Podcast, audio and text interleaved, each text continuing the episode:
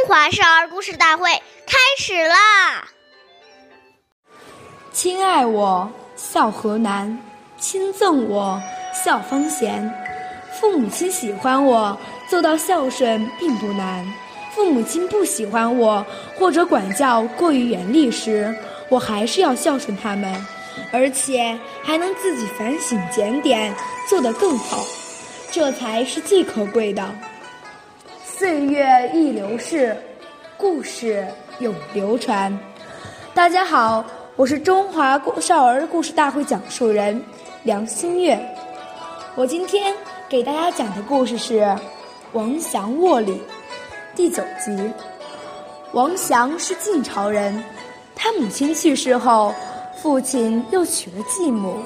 继母对王祥很苛刻，经常在父亲身边说他的坏话。久而久之，父亲也不喜欢他了。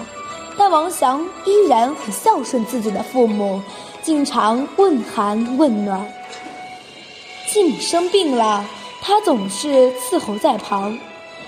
有一年冬天，王强的继母病了。想吃鲜活的鲤鱼，大冬天的，哪能捕鱼呢？但王祥还是来到了河边，河上已经结冰了。为了能捕捉到活鱼，王祥竟然脱掉了衣服，卧在冰上，用体温化开冰捕鱼。真巧，两条鲤鱼一跃而出，他不知有多高兴。王祥的孝行感动了继母，以后继母对他也格外关心起来。下面有请故事大会讲述人导师王老师为我们解析这段小故事，掌声有请。好，听众朋友，大家好，我是王老师。我们把刚才的故事进行一个解读。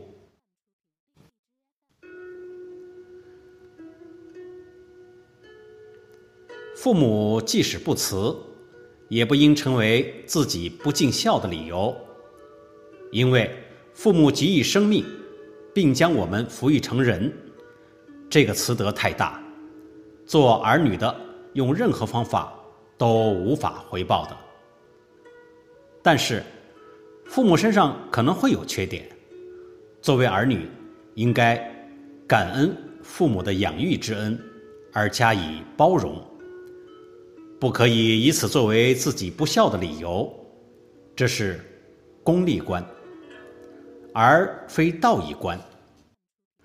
人伦之道的关键是先尽自己一方的责任，而不能以他人尽责与否作为我们是否尽责的前提条件。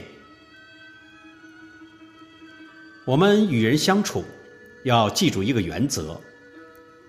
不管别人对不对，自己一定要做对。无论是父母还是身边所有的人，纵使他们用不对的态度对我们，我们依然要用对的态度去面对他们。不然，我们也是跟他们一般见识了，根本没有资格去说别人。以冤报冤。结果会是造成更加严重的对立矛盾。我们要相信“精诚所至，金石为开”，这样才能上演人生一出一出的好戏。谢谢大家的收听，我们下期节目再见。我是王老师。